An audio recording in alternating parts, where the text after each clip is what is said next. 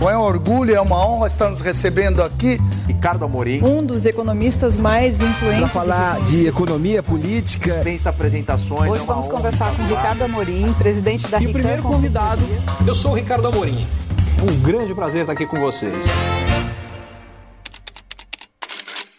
Em maio, o IGPDI, que em abril já tinha registrado deflação de mais de 1%, marcou uma deflação de 2,33%. É a maior já registrada por esse indicador desde 1947. E quando a gente pega um índice acumulado nos últimos 12 meses, a deflação é ainda maior. Os preços caíram 5,5%.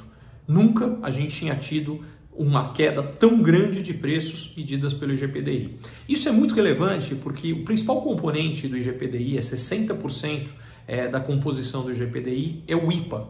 O IPA é o índice de preços por atacado, que basicamente é um indicador de custo muito importante. E esse indicador de custo acaba determinando, algum tempo depois, indicador de preços que os consumidores pagam. Então, essa deflação que vem se repetindo, aliás, cresceu e está muito grande, ela é consequência em parte da queda do dólar. O, o dólar vem caindo e à medida que ele cai, produtos importados ficam mais baratos. E quando os produtos ficam mais baratos, o que acaba acontecendo é que a gente tem uma deflação, que é exatamente o que aconteceu. Essa deflação já é realidade no caso da indústria, já é realidade no caso de serviços, mas não necessariamente aos preços que estão sendo pagos pelos consumidores. Agora, isso vai exercer uma força deflacionista, algo para trazer a inflação mais para baixo. Por que isso é tão relevante? Em primeiro lugar, Preços que sobem menos ou até que caem significa menos pressão no bolso do consumidor, significa mais poder aquisitivo.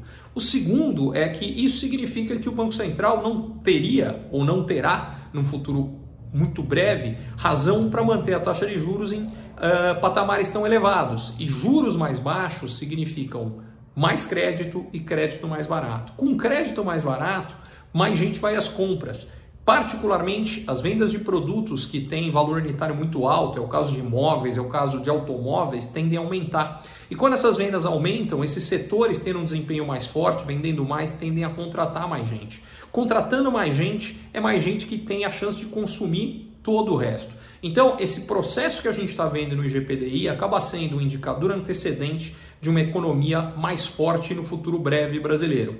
E isso, obviamente, é muito positivo.